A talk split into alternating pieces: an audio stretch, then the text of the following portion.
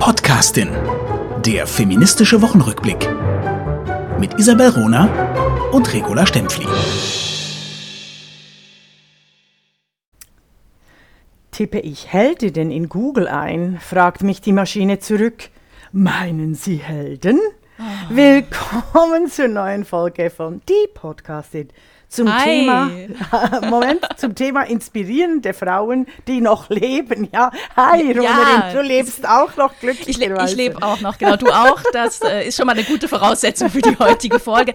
Und ich finde unser Thema super. Ne? Ja, also, dass wir beide auf äh, Hannah Arendt und Hedwig Dom stehen und dass diese beiden zu unseren persönlichen Vorbildern gehören, das wissen unsere Hörerinnen und Hörer jetzt wahrscheinlich langsam. Mhm aber dass wir heute über inspirierende Frauen sprechen, die noch leben, ähm, erweitert dann vielleicht doch nochmal so das Spektrum. Finde ich super. Mhm. Wir könnten übrigens aber äh, eigentlich eine zehn tägige Folge oder zehn Folgen ah. machen zu weil ich finde wirklich, es gibt ganz, ganz viele tolle, inspirierende Frauen. Wir werden, Absolut. Wir werden viel zu wenig erwähnen können. Also jetzt aktuell, soll ich gerade beginnen? Oder ich fange mit einer inspirierenden Frau an. Ah ja, genau, möchtest. genau, genau. Ähm, fand ich nämlich wirklich inspirierend, was diese Woche passiert ist im Europäischen Parlament. Ah. Und zwar ist die Kiste rund um Hashtag Sofagate wo äh, La Stempfli und ich ja gesagt haben, nee, lasst uns Hashtag Mailfail besser das äh, verwenden. Ja genau mit dem Hashtag Mailfail finde ich immer noch großartig, hat sich nicht durchgesetzt wegen dem Maschinen. Weitergegangen ja. ist, also wir erinnern uns, ähm, Ursula von der Leyen war mit Charles Michel zu Besuch in Ankara bei Erdogan und Erdogan hat ähm, Charles Michels Männlichkeit direkt ausgenutzt, indem er nur ihm einen äh, gleichwertigen Stuhl hingestellt hat, äh, neben, neben seinem eigenen. Und Ursula von der Leyen wurde aufs Sofa verbannt. Also wirklich ein Affront vor der Weltpresse. Ähm, und wir haben auch äh, darüber gesprochen, dass natürlich von, von Erdogan nichts anderes zu erwarten war. Er hat da eine Bühne bereitet, die genauso genutzt wurde, wie er sich das gedacht hat und erhofft hat. Aber wo äh, wirklich die Michel, Charles, ja, Charles Michel hat absolut abgelost. Ne? Der hat sich da mhm. hingesetzt, breitbeinig und gedacht, not my business. So, diese Woche, also am Montag, äh, kam es zu einer zweistündigen Sitzung und Aussprache im Europäischen Parlament und einer, wie ich finde, bemerkenswerten Rede von Ursula von der Leyen, wo sie genau diese Situation angesprochen hat und ähm, auch klar deutlich gemacht hat, Zitat, ich fühlte mich verletzt und alleingelassen als Frau und als Europäerin. Mhm. Sie macht offen und deutlich und sichtbar, was passiert ist, was sie gefühlt hat, zeigt auch ihre eigene Schwäche, könnte man sagen. Ich sehe mhm. das absolut als Stärke, weil sie zum ersten Mal, mir fällt nämlich wirklich kein anderes Beispiel ein, als Spitzenpolitikerin thematisiert hat, dass Diskriminierung und Sexismus selbst Spitzenpolitikerinnen betrifft. Mhm. Absolut, absolut. Finde ich auch großartig. Wobei ich natürlich da als äh, sehr engagierte äh, Politologin sagen muss, Ursula von der Leyen kann hervorragend reden. Manchmal kann sie nicht so hervorragend politisieren, aber das war wichtig. Also symbolisch war das extrem wichtig, da hast du völlig recht. Ja, und aber weißt du, muss man das gegeneinander ausspielen? Nee, muss man nicht. Also die Aktion war einfach gut. Also man kann auch über das die stimmt. politisch denken, was man will. weißt du? aber, aber diese Aktion war wirklich einfach gut. Charles Michel war, war zwei Stunden anwesend. Ich glaube, der war wahnsinnig froh, dass er eine Maske tragen durfte. Meine ich ernst? Ne? Ja, Entschuldigung, ja. Nee, ich habe hab nur gelacht, weil ich mir natürlich einen Actionfilm vorstelle. Oder wenn Ursula von der Leyen La Stempfli gewesen wäre. Oder oh. in meiner Version, wenn, wenn der Erdogan und der Michel, weißt du, wären auf dem Platz dann, und wäre irgendwie die La Stempfli einfach vor beide Herren gestanden, hätte sie am Flittchen gepackt und äh, zurückgeworfen, also so in einer Action-Version äh, der, der, äh, der Pantherin oder irgendwie so. Deshalb oh, habe ich jetzt gerade lachen ich das, müssen. Ich sehe das direkt vor statt, mir. Statt eine wichtige Rede zu halten nachher, ich fühlte mich wirklich verletzt, sowohl als Frau als auch Europäerin, oder? Aber ja, sorry, deshalb ja, habe ich gelacht, nein, weil nein, ich nein, nein, ich habe das nicht auf mich bezogen. hätte ich gerne, nein, überhaupt nicht. Äh, ich hätte einfach manchmal hätte ich so gerne in der, auf der politischen Bühne äh, äh, Kraftweiber. Also weißt du, wirklich so Stoff, oder? Also, weißt du nicht, dass nicht immer diese Frauen äh, Karriere machen dürfen müssen und es aushalten müssen, die sehr zart, sehr schlank, sehr klug, sehr ruhig, sehr diplomatisch, sehr äh, adaptiert, wirklich wunderbar mit sich äh, unter Kontrolle Domilfo. haben, ne? Genau. Dieser, dieser Aspekt. Weißt du, woran, ich- woran ich auch denken musste? An ein Bild, was schon ein paar Jahre zurückliegt. Da hatte ähm, Bundeskanzlerin Merkel ein, eine Sitzung in der, äh, im, im, in der EU Ja. und äh, sitzt an einem Tisch, ähm, andere Herren ja. schon um sie rum und dann kommt Berlusconi von hinten und krabbelt ihr so im Nacken rum und sie zieht ihre Schultern hoch. Ne? Ja, Erinnerst ja. du dich? Ja, ja, ja, ja, ja, ich sehe es. Auch das, es wurde ja nachher, Ja. so viel ich weiß, äh, ihr könnt mich gern berichtigen, nicht mehr thematisiert. Eine La Stempfli wäre in der Situation aufgestanden. hätte- du, Nein, du hättest Berlusconi zwei Köpfe überragt. ohne, ohne nach hinten zu gucken, hätte der Typ, wäre der Typ schon durch die, die Luft geflogen. Ja, ja. Aber eben, also, also ja. Ja, ja. Aber das- das ist das spannend. kannst du nur in Actionfilmen und das ist ja auch eine, also das war einer meiner Probleme, also nicht, dass ich äh, handgreiflich geworden wäre, aber das ist wirklich einer meiner äh, Probleme und sicher auch andere Frauen, die eine so große äh, Körperlichkeit haben.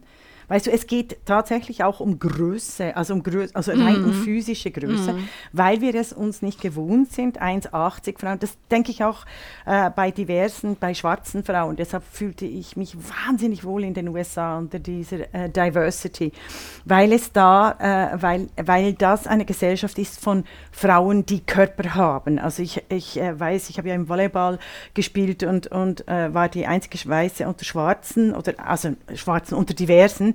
Und äh, die haben mir ja am Anfang gesagt, oh, we didn't know whites had a body.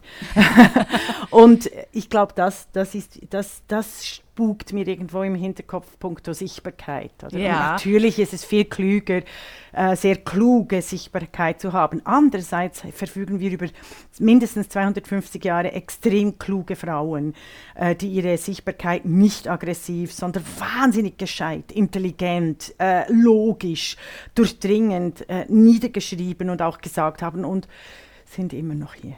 Du, aber äh, das, das, das Thema oder den Gedanken finde ich jetzt gerade wirklich spannend. Also Mhm. wel- welche Rolle äh, spielen äh, Körper in der Politik und, und äh, sind die Körper von Frauen anders? Also im Sinne von, ähm, du hast es gerade angesprochen, Mhm. ähm, von der Leyen als Beispiel einer Frau, die sich wirklich unter Kontrolle hat. Immer, Du, sie ne? hat sieben Kinder. Also ich habe, ich weiß, wie mein Körper äh, aussieht nach nur drei Kindern, oder?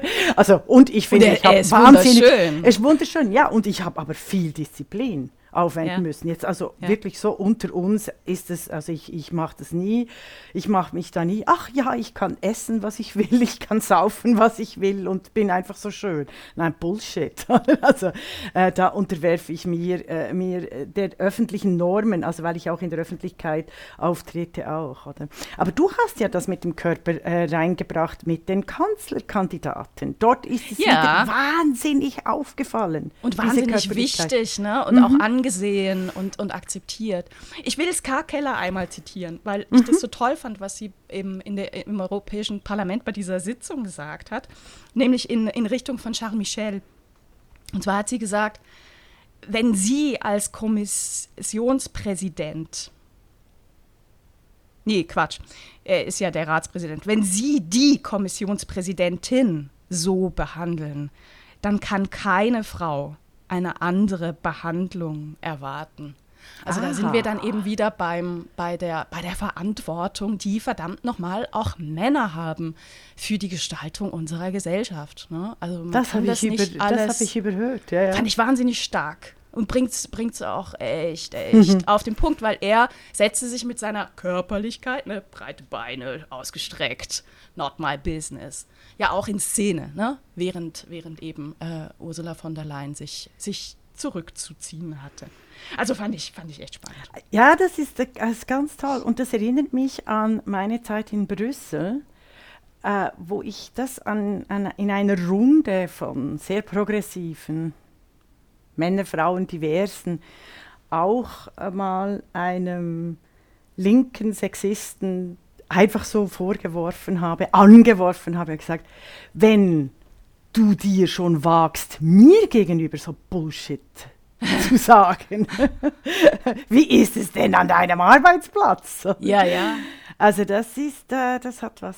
Also das, war, das ist ein sehr, sehr wichtiger Satz, den nehmen wir äh, auf. Ja. Eben, also das selbst, äh, ja, das ist ja das Thema, was wir äh, immer und oft haben, dass sich Männer zu Themen äußern, zu denen es ganze Bibliotheken gibt und sich nicht schämen, aus dem Nichts irgendwelchen Mist zu erzählen und eine Kolumne dazu zu schreiben, obwohl sie absolut jetzt wirklich kein einziges Buch zum Thema gelesen haben. Und äh, das ist so, das ist wirklich so ein, ein, ein Phänomen. ein War das letzte Woche wieder, wieder mal der Fall? Das ist ja eigentlich dauernd der Fall. Aber hast du ein aktuelles Beispiel? Äh, ja, aber ich will mich jetzt nicht äh, so, okay. mit, äh, weil ich bin ja immer noch, also nicht immer noch froh, sondern also ich finde ja, die schweizerische Öffentlichkeit verdient ja die Kolumnistin äh, La Stempfli und es wäre doch schade, wenn ich, äh, wenn ich eben durch das gegen mich denken und gegen meine äh, engen Denken, weil ich so mutig bin, also ich denke ja immer gegen alle, zuerst gegen mich und dann gegen äh, Freunde und Freundinnen und äh, das ist ja, äh, das ist die Form von Kritik und also eben lieber, lieber mal nach rechts schauen. Ich möchte was ganz Tolles erwähnen, punkto Bibliotheken. Was in der schweizerischen Öffentlichkeit äh, geschehen ist diese Woche, 20 Minuten ist ein Gratisblatt, wird aber extrem viel gelesen von vor allem auch jungen Menschen, hat die höchste Auflagequote, obwohl es quasi nur noch online äh, stattfindet, ist aber eines der wichtigsten Themensätzen. Äh, Medien bedient auch die Maschinen, die SEO-Kriterien, über die wir auch schon geredet haben, die ja es Frauenthemen extrem schwierig machen, überhaupt eben auf Google in den Search-Browsers auch Expertinnen rauszuspucken. Oder? Und diese Woche äh, gab es ein wahnsinnig spannendes äh, und weitreichendes Interview. Das Zitat, der Titel war Töchter brauchten Polizeischutz, weil weil, äh, Mütter, also weil ihre Mutter fürs Frauenstimmrecht kämpfte. Ich weiß, es ist von dir, es ist von Isabel Rohner. Und es geht nicht darum, äh, dich quasi äh, einzuschmieren und dir zu sagen, hier, ähm, wie großartig du bist. Ich Aber tut mir gerade ganz gut. ja, das ist auch ganz wichtig. Du bist wirklich auch fabelhaft. Äh, und, und für dieses Jahr 2021 unglaublich wichtig. Eben Isabel Rohner und auch äh, Zita Köng. Also das ist, und das wird viel zu wenig geschätzt noch, finde ich. Also eben mit allen Preisen und so weiter.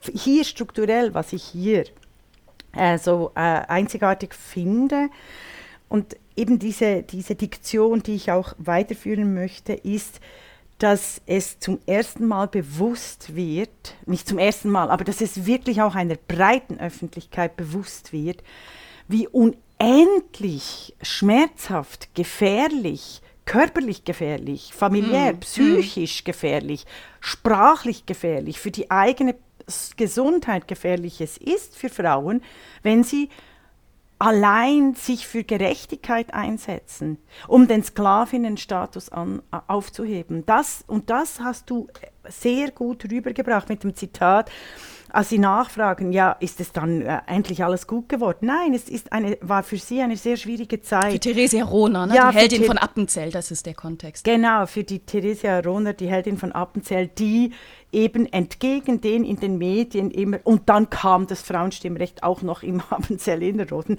die dafür kämpfen musste. Die innerrhodische Bevölkerung betrachtete sie als Unruhestifterin, sie erhielt Drohungen, Vandalen warfen Steine durch ihr Fenster und ihre Töchter erhielten für den Schulweg Polizeischutz. Also, und das, sehr liebe Menschen hier mit uns zusammen, das passiert noch und nöcher Frauen, die Selbstverständliches fordern. Ja, ich, ich hätte ja gerne noch zwei Sätze mehr dazu. Ähm, also letzte Woche war der, der Jahrestag. Vor, vor genau 30 Jahren fand die erste demokratische Landsgemeinde, die erste demokratische kantonale Wahl in Appenzell-Innerrhoden statt, an der auch Frauen endlich teilnehmen durften. Das war also am, am 28. April 1991. Seitdem ist Appenzell eine Da- Demokratie. Äh, vorher war es eine Männerherrschaft, eine Androkratie. Ähm, ich, ich habe äh, ja dieses, dieses letztes Jahr dieses Buch rausgebracht mit Irene Schäppi, 50 Jahre Frauenstimmrecht. Darin kommt die Geschichte von Theresia Rona vor. Wir haben in der Podcastin schon drüber geredet. Ich habe ähm, äh, einige, äh, einige, einige Texte darüber auch geschrieben und veröffentlicht. Ähm, dieser Jahrestag jetzt, ähm, der stand ja auch schon lange fest, ne? nämlich 30 Jahre. Und ich habe sehr früh angefangen, Zeitungen gezielt anzuschreiben und darauf aufmerksam zu machen. So auch 20 Minuten. Also einfach das zur, zur, zur Desillusionierung. Zeitungen berichten über diese Geschichten nicht einfach so. Ich habe das, auch, ehrlich gesagt, muss ich, muss, ich, muss ich auch zugeben, ne? ich habe das lange, lange gedacht, dass Zeitungen, Zeitschriften über wirklich relevante Themen aufnehmen. Ja, über wichtige Themen automatisch berichten. Und äh, mir ist es erst so in meinen 20ern aufge aufgegangen, dass das nicht so ist. Und dass eben eine ganz starke Themenfokussierung stattfindet, die ist abhängig von, von den Leuten, die da arbeitet. Und das sind einfach in, in Medien hauptsächlich Männer. Äh, die, die, die wenigsten äh, Redaktionen werden von Frauen geleitet und ob die dann dafür auch einen Fokus haben und eine Sensibilisierung ist, ist ja dann noch, noch eine, andere, andere Frage. Frage ne? genau. Aber ähm, ich habe von mehreren Zeitungen, unter anderem 20 Minuten, aber auch Blick, also Blick ist die Schweizer Bild. Ich mhm. wollte sehr bewusst an, an die wirklich fetten, ähm, populären Medien ran mit diesen Geschichten. Die haben mir beide sehr, sehr nett zurückgeschrieben und gesagt, ja, wir nehmen das auf und die und die Kollegin, sehr konkret, kommt auf sie zu. Und bei beiden war das nicht der Fall. Und ich habe beiden dann äh, letzte Woche nochmal geschrieben und gesagt, ey, ihr habt das doch, doch angekündigt, was macht ihr denn jetzt? Ich meine, man kann auch etwas ohne mich machen, ist dann halt nur, nur halb so nicht gut. so fundiert. Ja. ähm, und dann kam 20 äh, Minuten sofort. Ne? Also mhm. die haben eine, mir eine, eine, eine tolle, engagierte, interessierte junge Journalistin äh, geschickt, telefonisch, äh, mit der ich in, in, das Interview dann auch äh, führen konnte. Und Blick hat mir zurückgeschrieben, ja, wir haben in der Chefredaktion nochmal drüber gesprochen. Also es wurde ja schon mal in einer anderen Zeitung darauf hingewiesen. Eben. Was man Jetzt zu keinem wir, anderen wir Thema. Haben, ja, das ist, das ist wirklich, wir benennen diese, diese Struktur. Und das, sind, das ist strukturelle Gewalt gegen die Relevanz von Frauen, Themen, Frauen, Körpern, Frauen, also der, das andere. Also und das ist das, das passt in die äh, Sexismusvorwürfe. Und es ist, als ob sie überhaupt nichts lernen würden. Es gibt auch in den öffentlich-rechtlichen immer nur irgendwie, gibt es mal einen Aufschrei, dann gibt es wieder eine der 120. Äh, äh, Talkshows zum Thema, ähm, ja, sind die Frauen wirklich benachteiligt? Oder? Also weißt du, mit so dummen Fragen, oder sind jetzt die Männer, die drankommen? Oder eben, werden jetzt wegen Gender Männer gecancelt, sind jetzt die Männer die Armen und so weiter und so fort. Das ist unfassbar. Oder äh, ne, können Männer Feministen sein? Aha, wo so getan wird, als wäre Feminismus ja. eine seltene Vogelart. Ja, genau. Oder irgendwie so eine schräge Hippie-Kommune. Oder wieso dieses Model äh, Feminismus für unnötig findet und so weiter und so fort. Komm, wir werden ja. uns nicht ärgern. Ich möchte eine, eine gute Nachricht. Karlsruhe. Oh ja, please. Das Grundgesetz verpflichtet unter bestimmten Voraussetzungen zur Sicherung grundrechtsgeschützter Freiheiten tatsächlich eine verhältnismäßige Verteilung von Freiheitschancen über Generationen festzulegen. Ja. Das, war der, das war das Zitat, sorry, deshalb, deshalb war es so kompliziert, deshalb bin ich jetzt gestockt. Nochmals, das Grundgesetz verpflichtet unter bestimmten Voraussetzungen zur Sicherung grundrechtsgeschützter Freiheit über die Zeit und zur verhältnismäßigen Verteilung von Freiheitschancen über Generationen. Das heißt, was ich schon 2007 geschrieben habe, Liberalismus bedeutet auch, die künftigen Generationen Wahlfreiheiten zu überlassen. Im, und das habe ich im Zuge mit der Alternativlosigkeit von gewissen Politiken, vor allem auch von, von nicht vollendeter äh, Gleichstellung und Gleichberechtigung geschrieben, oder?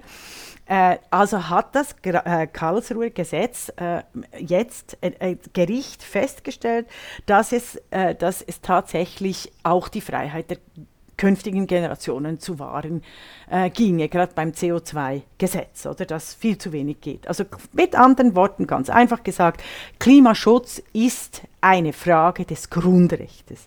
Und da möchte ich einfach sagen, erstens mal ist es sehr ein wichtiger Entscheid äh, für, für, äh, für die Nachhaltigkeit und hoffentlich für die nachhaltige Transformation unserer, ähm, äh, äh sie, unter, unserer uns erstickenden Wirtschaftsformen. Also nicht der Kapitalismus, aber so, so mm, gewisse mm. Anreizsysteme, mm. meine ich. Und zweitens habe ich natürlich sofort gedacht, hallo, hallo, hallo, ähm, das gilt auch für die Frauengrundrechte.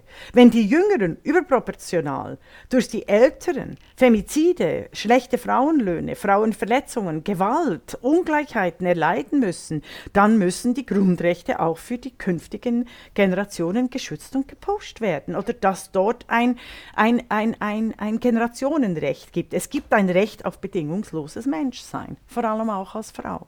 Ja, es steht sogar schon im Grundgesetz, ne? Artikel 3 Absatz 2 GG. Ähm, ja, es ist halt schön, steht da so rum. Ja, ja, ja und es Aber sehr ja auch, klug. Du, ich finde das wichtig, also das finde ich ein wichtiger äh, Hinweis. Mhm. Ich finde es auch beim Tierwohl. Oder also was in den Massenfabriken äh, von Tieren passiert, auch das, auch da könnte das Karlsruher Gericht sagen, dass das Grundgesetz äh, Sicherheit zur Sicherung grundrechtsgeschützter Freiheiten unserer äh, Welt eben viel, viel mehr äh, machen müsste. Also, also es ist quasi wie, ein, wie eine Verpflichtung der Regierung und der Parlamente äh, diesbezüglich für, die, für das Grundgesetz endlich zu verwirklichen. Das habe ich. Dann habe ich noch was anderes. Kann also ich dich noch mal was ja? fragen? Äh, mhm. Weil ich, ich fand dieses dieses, ähm, Urteil von Karlsruhe äh, ist, ist, ist wirklich bahnbrechend.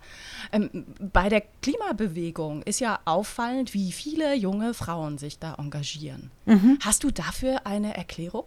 Weil das wäre nochmal also so ein originärer feministischer Blick auf das Thema. Der originäre feministische Blick ist äh, Jahrhunderte Jahre alt. Neue, revolutionäre inspirative, Bezie auf Beziehung und Welt gerichtete Revolutionen, Relu Religionen, Politiken, Ideologien sind alle von Frauen ursprünglich. Immer. Du könntest jetzt, jetzt haben wir keine Zeit, aber wir können das gerne in der nächsten Folge nachexerzieren. Ja, so wie ich zum Beispiel auch festgestellt habe, dass nicht nur hinter jedem Künstler steht eine Frau, sondern tatsächlich, dass Künstler zu Künstler wurden, hat mit Feminismus zu tun. Also das ist auch ein großes Thema. Ich komme dann zu äh, Luise F. Pusch, die das auch äh, viel klüger er erzählt. Die ist ja eine meiner inspirierendsten Vorbilder. Aber nochmals, aber da so viele junge Grüne... Das finde ich interessant. Also da hätte ja, ich ein paar Gegenthesen, aber ich weiß, ähm, ich weiß, dass du trotzdem recht hast. Es hängt von der Definition von zukunftsgerichtet ab. Und da hast du recht. Definitiv. Und mhm. sobald diese Zukunftsgerichtetheit mächtig wird, wird sie von den Männern übernommen. Also dann verschwinden die Vordenkerinnen. Und zwar sowohl in der Erzählstruktur als auch im Denken, als auch in der ursprünglichen äh, politischen Ausformung. Das heißt, du, du erwartest eigentlich, dass sich die Bewegung Fridays for Future vermännlicht, sobald ja, sie wirklich definitiv. in die Mitte kommt? Ja, das hast du ja bei den Grünen gesehen. Also die Grünen sind das beste Beispiel einer, einer patriarchalen Macho-Übernehmung einer, einer Frauenbewegung der 80er Jahre. Wir können also gerne nächstes, äh, äh, nächste Woche darüber oh, sprechen. Virtuos. Ich weil, mich jetzt schon. weil, also das, das sind, also eben, da bin ich eine, eine 80er Jahre junge Frau. Du siehst auch, wie diese, wie die jungen Frauen und die jungen Männer damals ganz anders von den Medien heutzutage behandelt werden, oder? Also es ist ein Wunder, gibt es mich noch in der Öffentlichkeit. Oder? Also, wir sind so froh, dass es dich noch gibt, aber du kämpfst kein um Öffentlichkeit. Ja, genau, ne? eben. es ist kein Wunder Wunder, sondern es ist das es ist harte Resultat Arbeit von gewonnenen Kriegen. Oder? Aber nein, ähm, aber das können wir gerne äh, zu, äh, in der nächsten Folge angucken. Ich finde diese Idee sehr spannend. Also diese Thesen, da machen wir wirklich eine, eine gegen, weißt du, Thesen hier, Thesen da, sich mal überlegen, ist es tatsächlich so, dass alle äh, neuen Bewegungen mit Religionen alles äh, zuerst äh, Frauen äh, von Frauen getragen werden und dann, sobald sie mächtig werden, werden sie den Frauen äh, entzogen und zwar auch thematisch umgeordnet. Das ist ein ganz spannendes Thema. Ich habe da noch, ich möchte aber trotzdem, bevor wir hm? noch zur Inspiration kommen, hm. weil sie war für mich auch immer inspirierend oder ist inspirierend. Und zwar, ich hatte auch, ähm, ich hatte auch mehrere Auftritte im Maxim Gorki. Es geht um Shermin Langhoff, 50-jährig, Maxim Gorki, eine äh, der äh, Handvoll Intendantinnen, also wir müssen uns daran erinnern, 80 Prozent aller Häuser, Kulturhäuser werden von Männern in Deutschland und zwar seit Jahrzehnten geführt. Also es ist eine der wenigen Intendantinnen, ist im Fokus des Spiegels. Und es fällt mir auf, dass diese Pandemie jetzt innerhalb des Kulturkuchens so viele Kämpfe ausficht, dass ich schon den Verdacht habe, dass dies auch strukturell ist, dass es eigentlich darum geht, die seit über einem Jahr stillgelegte Kultur überhaupt aus, äh, aus den öffentlichen Subventionen zu streichen. Weil bei, bei Langhoff war, bevor, der Skandal ist folgender, sie gilt als exzentrisch, ich zitiere, exzentrisch, begnadet, sie flippe aus, wenn es Stress gibt also alles Dinge, die wir von äh, Männern auf den deutschen Bühnen kennen, die sie wahrscheinlich auch dort gelernt hat, oder? Äh, sie sei, sie schreie rum, äh, äh sie, äh, dabei ist es klar, die meisten Theater in Deutschland sind äh, ziemlich düster von Hierarchie zerfressene Institutionen. Also es gibt einen Skandal, quasi nicht MeToo, aber irgendwie Schreitoo gegen Shermin Langhoff. Und ja, ich habe keine Ahnung, ich kenne die Datenlage nicht. Ich habe äh, äh, das Einzige, was ich sagen will, ist, dass Shemin Langhoff seit Jahren verfolgt wird, vor allem von der rechtsextremen und auch der bürgerlichen Szene, weil sie mit dem Muff in Berlin aufgeräumt hat. Und es seit der AfD, äh, dem Einzug der AfD, vor allem auch immer darum geht, geht die Subventionen für äh, die staatlichen Theater zu kürzen und zu streichen. Also. Wenn ähm, man, wollen wir ja. wenn man der Kompetenz einer Frau, das ist mein, genau, einfach, ich, ich stelle das mal so als These jetzt in den Raum. These. Wenn man, genau, wenn man der Kompetenz einer Frau nicht Herr werden kann, bewirft man sie mit jungen Mittäterinnen in den Dreck. Also ich bin eben, wie gesagt, ich habe äh, keine Ahnung, einfach es ist so, also es, es gibt drei Dinge. Erstens, die Kultur in Deutschland, äh, statt sich irgendwie auf die, das Wesentliche, die Öffentlichkeit und so zu besinnen, bewerfen sich gegenseitig mit unermesslichem Dreck. Das war schon mit Hashtag alles äh, dicht machen, mit dieser äh, blöden Aktion. Erstens. Zweitens, äh, ist diese Macho-Männer-Schreikultur an den deutschen Theatern offenbar äh, üblich. Und ich kann mir vorstellen, dass Frauen gar nicht in diese Position kommen, ohne Schrei-Macho-Kotze mhm. zu betreiben. Äh, zweitens und drittens, eigentlich geht es weder um Schrei, Macho, Kotze oder sonstigen äh, Dingen, sondern es geht eigentlich wie immer um Politik, nämlich darum, die Deutschland, das ein privilegiertes System hat für Theater und hohe Subventionen und ein hohes und ein, ein funktionierendes quasi Re Regieprinzip, also jetzt von den öffentlichen rechtlichen Geldern her gesehen, es geht darum, das abzuschaffen. Punkt. So. Okay, Gegenthese. Mhm, gerne, ja, ist doch super. Also ich glaube, wie immer ist schon was Wahres dran, was du beschreibst, strukturell als Möglichkeit.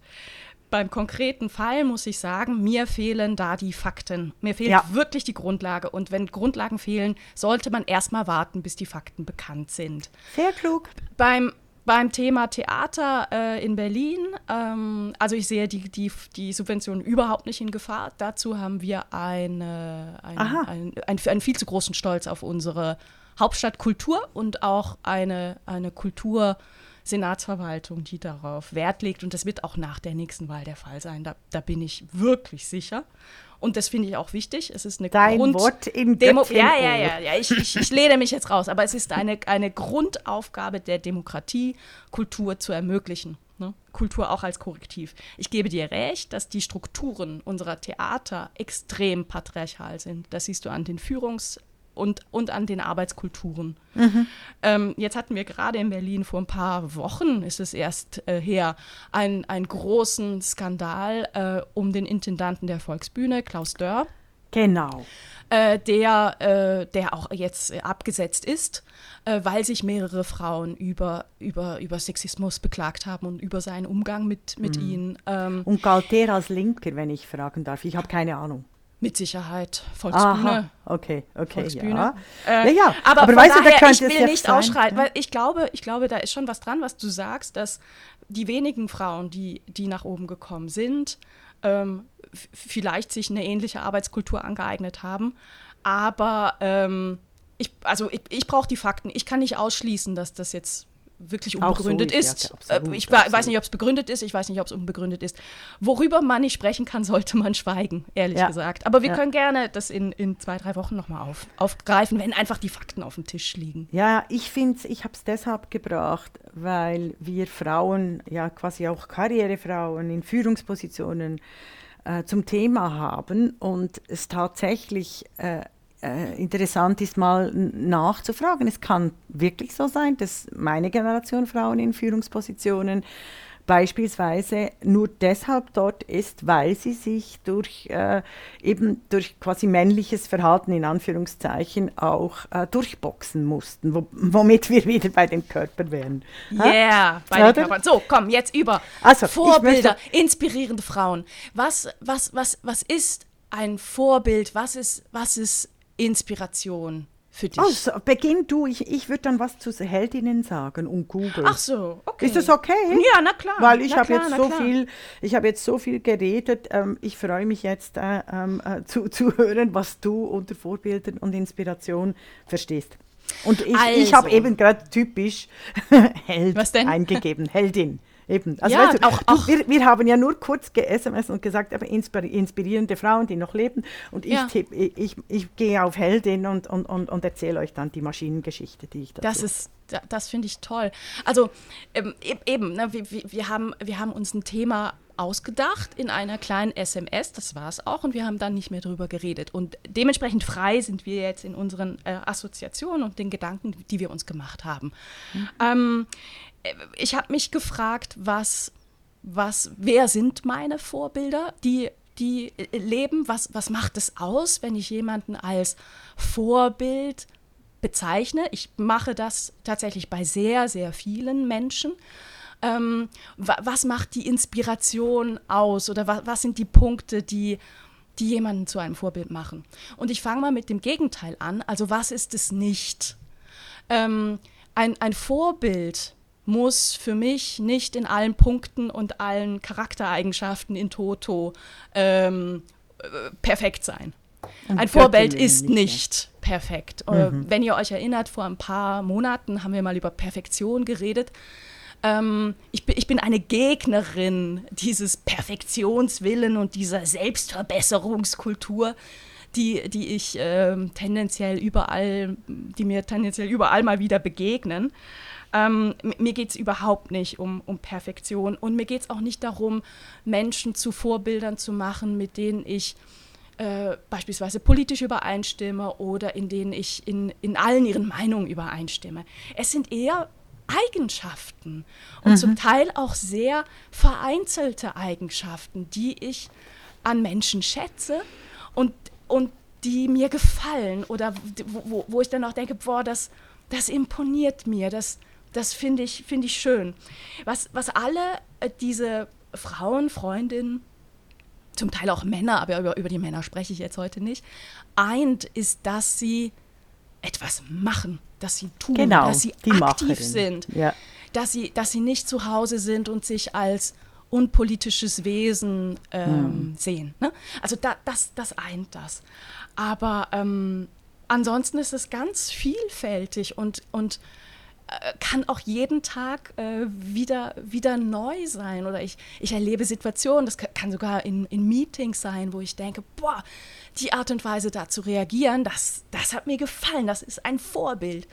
Ähm, ja, jetzt gibt es 2021 leben wir natürlich heute noch Personen, die leben, die von wahnsinniger Relevanz waren, und zwar sehr konkreter Relevanz für die Entwicklung und den Fortschritt unserer Gesellschaft.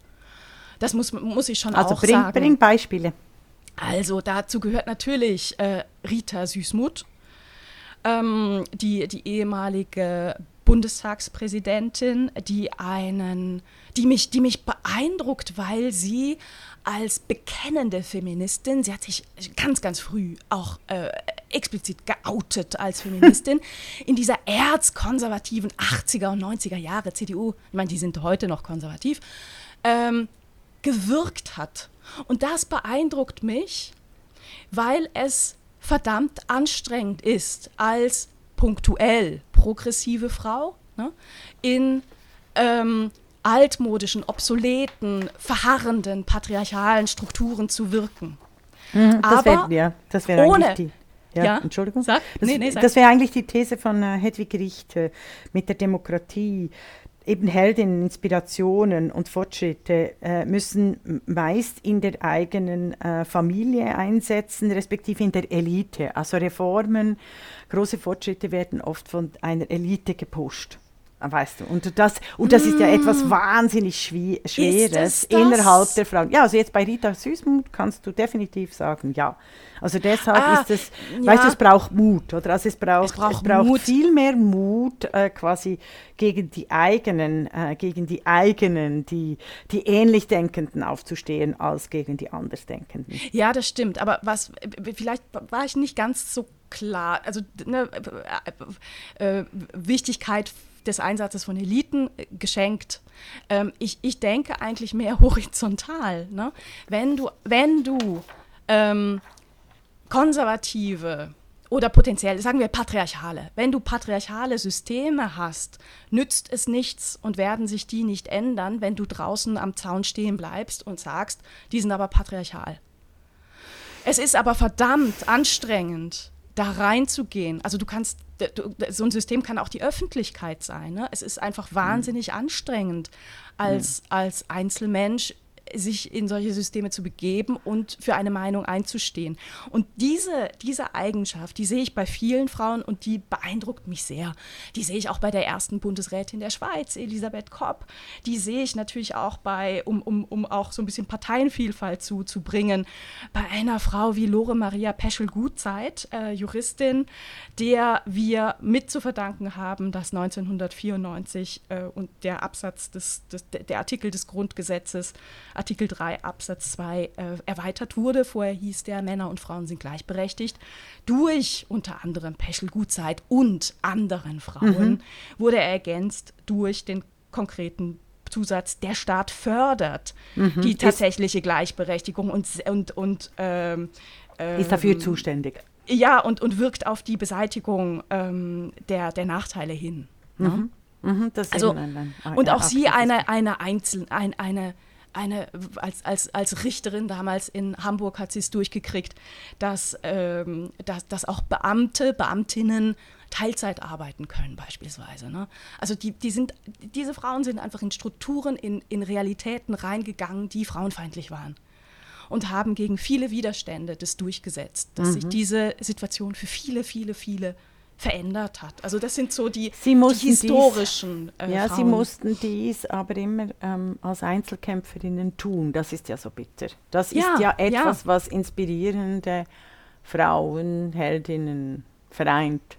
Ja. Dass sie trotz Frauenbewegung eigentlich Einzelkämpferinnen bleiben, weil auf mehreren Ebenen äh, gekämpft werden muss, nämlich eben gegen das androzentrische patriarchale System oder äh, äh, nicht oder und ja. auch gegen die eigenen Reihen, das kann sowohl aus Männern äh, und Frauen bestehen, und gegen die eigene Sozialisation. Und das sind, mhm. das sind drei große Hürden, die es äh, gibt zu mhm. überwinden. Mhm, das ist richtig. Soll ich noch ein paar Netzwerke ja. sagen? Nenn, nenn noch ein paar und dann, weil ich bin ganz also, woanders gewesen. Das ist super, das ist super. Also das waren die Einzelkämpferinnen, das sehe ich auch so wie du. Ähm, es gibt aber auch viele Frauen, die mich sehr inspirieren durch ihre Netzwerkarbeit. Eine davon, eine, eine junge Frau ähm, in der Schweiz, ist Jolanda Spieß-Heglin. Hat Netzcourage gegründet, eine, eine Plattform gegen ähm, Hate Speech im Netz.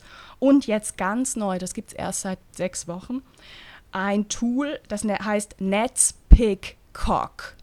ein Tool, worüber Betroffene, Frauen sind es meistens, die äh, unaufgeforderte Penisbilder zugeschickt bekommen, direkt Anzeige erstatten können.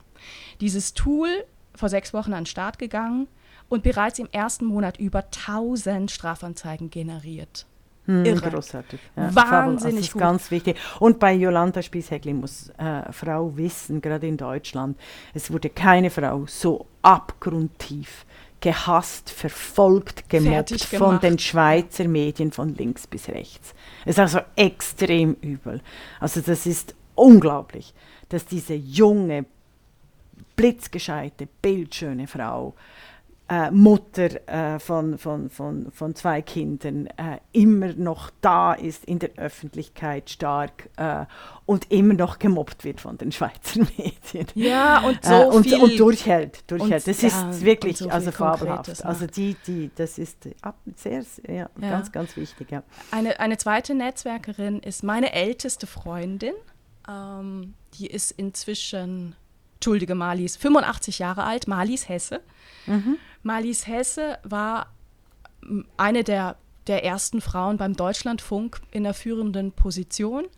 Ähm, und nach ihrer Pensionierung hat sie sich ähm, für, für Frauennetzwerke angefangen zu engagieren und einzusetzen. Sie ist die langjährige Geschäftsführerin vom äh, Journalistinnenbund in Deutschland ähm, und fördert gezielt junge Frauen. Marlies Hesse hat vor knapp 20 Jahren einen Journalistinnen-Nachwuchspreis ins Leben gerufen, um junge Frauen zu unterstützen äh, und, und auszuzeichnen, ganz gezielt, weil sie findet, ne, Preise, erstens heißen die immer nach Männern und dann richten die sich nach Männern und zeichnen dann auch noch Männer aus. Ich, ich will Frauen sichtbar machen. Und dieser Preis heißt seit 2013 auch endlich Marlies Hesse Nachwuchspreis, ähm, was, was ich ganz, ganz wunderbar finde.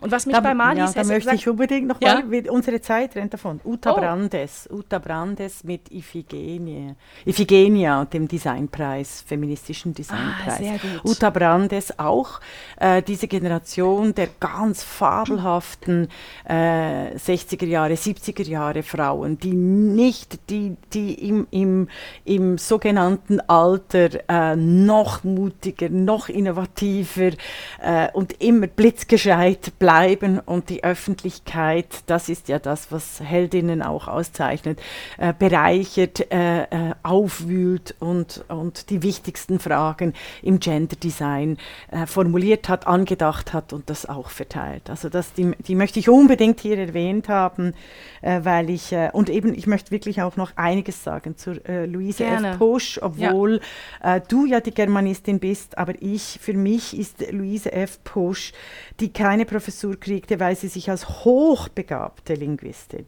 also hochbegabt, die, die ist unglaublich, unglaublich gescheit. Ich glaube, es gibt keinen äh, Menschen in ihrer Generation, die, also im deutschsprachigen Raum, die ihr auch nur halbwegs das Wasser reichen können, außer äh, ein paar andere Frauen, die als hochbegabte Linguistik sich äh, für Frauensprache einsetzt. Und zwar 1982 mit dem Männergetöse des Goethe-Jahrs äh, und, und, und James Joyce, die immer wieder darauf hingewiesen hat, dass Virginia Woolf dieselben äh, Daten hat wie James Joyce, nämlich von 1881 bis 1941 und die, die wie keine andere präzisieren kann, wie der ganze Weg von eben einem androzentrischen Denken, Sprache, äh, Poesie, äh, Vorstellungsvermögen äh, strukturiert wird, die mir übrigens auch erklärt hat, äh, Isabel Rohner, weshalb ich immer Namen vergesse.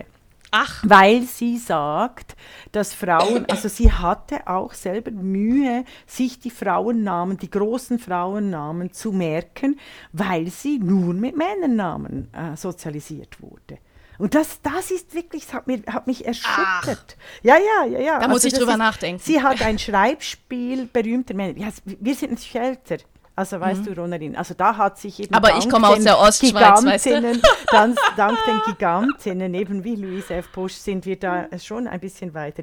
Sie sagt es eben so schön, ähm, es gab ein Schreibspiel, berühmte Männer, die mit einem bestimmten Buchstaben beginnen. Die Listen wucherten ins Uferlose. Berühmte Frauen gab es die überhaupt? Ab und an. Und sie war, ist ja die, die unglaubliche Arbeit leistet, geleistet hat äh, als erste mit einem Computer eine Datenbank begonnen. Das gab es vorher nicht und sie hat 5000, mit 5000 Daten begonnen, also Biografien begonnen und sie hat äh, die Gedenktage-Rubrik für äh, die, die, die, den Kalender mit Surkamp, zuerst nur äh, gab es nur 52, also eine Woche eine Frau und jetzt gibt es jeden Tag und zwar äh, seit, 1982, äh, seit 32 Jahren diese berühmten Frauen. Also es hat es ohne Luise F. Pusch es diese ganzen Straßennamendiskussionen, diese überhaupt dies, dieses strukturierte Denken, wie wir äh, äh, androzentrisch als Frauen in Korsette eingelegt werden, in Denkkorsette, in, in, in Fühlkorsette, in, in, in Referenzkorsette. Das finde ich, äh, ich finde sie großartig. Großartig. Und wenn ja. du schaust auf ihren ähm, YouTube-Videos, sie hat nicht so viele, aber äh, dann siehst du Kommentare, zum Beispiel erst gerade vor einer Woche von irgendeinem Idioten, Technofeeling nennt er sich, der schreibt, wie kann man solch radikalen Männer hassen, also wirklich genau so, nicht Hasserinnen, sondern solch radikalen Männer hassen, eine Plattform bieten, ja, jetzt mal im Ernst, wollt ihr wirklich unsere Gesellschaft kaputt machen? Wahnsinn! Nein, wir wollen sie nicht kaputt machen. Wir wollen sie so gestalten, wie sie noch niemals war. Hm. Hm. Ja, Hedwig aber also ich fand es, ah, sehr schön. Hm. Ich fand es einfach, äh, ich fand es erschütternd und finde es immer wieder erschütternd, dass äh, bei Luise äh, F. Pusch eine der größten Denkerinnen unserer Zeit, auch vor allem auch also im, im, überhaupt, aber im deutschsprachigen Raum, wo die Frauen nie gehuldigt werden, dass die nicht alle Woche, dass wir nicht alle Woche Luise F. Pusch an einer Preisverleihung sehen. ja, oder in einer Talkshow, ne? Oder also, in einer Talkshow, ne? ja. Aber also, da würde ja, sie halt dafür auffallen, haben wir, Dafür haben wir dann die uralten Typen, die dann irgendwas sagen oder irgendwie, ach nee, egal. Also für mich, mhm. für mich ist sie immer wieder inspirierend. Das ist großartig. Ich Total. Und froh, weißt du, was ich, was ich bei Luise F. Pusch wahnsinnig bewundere, ist, dass sie sich ihren wunderbaren Humor, Humor bewahrt ja, hat. Das und das ist, das ist auch etwas, ne? Also Menschen mit Humor, das ist so eine, glaube ich, eine Grundvoraussetzung, ähm, dass das ich mich denen nachfühle. Die ja? Mitglied, also unsere ja, Mitglied, ja. Darf Mitglied. ich nur schnell noch äh, was Maschinen? Tippe ich Heldinnen in Google ein, fragt mich die Maschine doch tatsächlich zurück, meinen Sie Helden? Nein! Die deutsche Google ist wirklich ein Männer, macht es dem heute Morgen halb acht oder ich bereite mich vor für für. Und es ist ja auch typisch, dass ich gerade Heldinnen nehme, aber das hängt mit meiner griechischen Sozialisation zusammen, also meiner altgriechischen Sozialisation. Oder?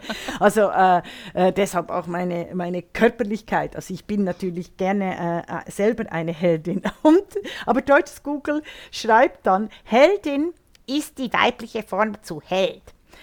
Besonders tapfere, opfermütige Frau, die sich für andere einsetzt. nein! Nein!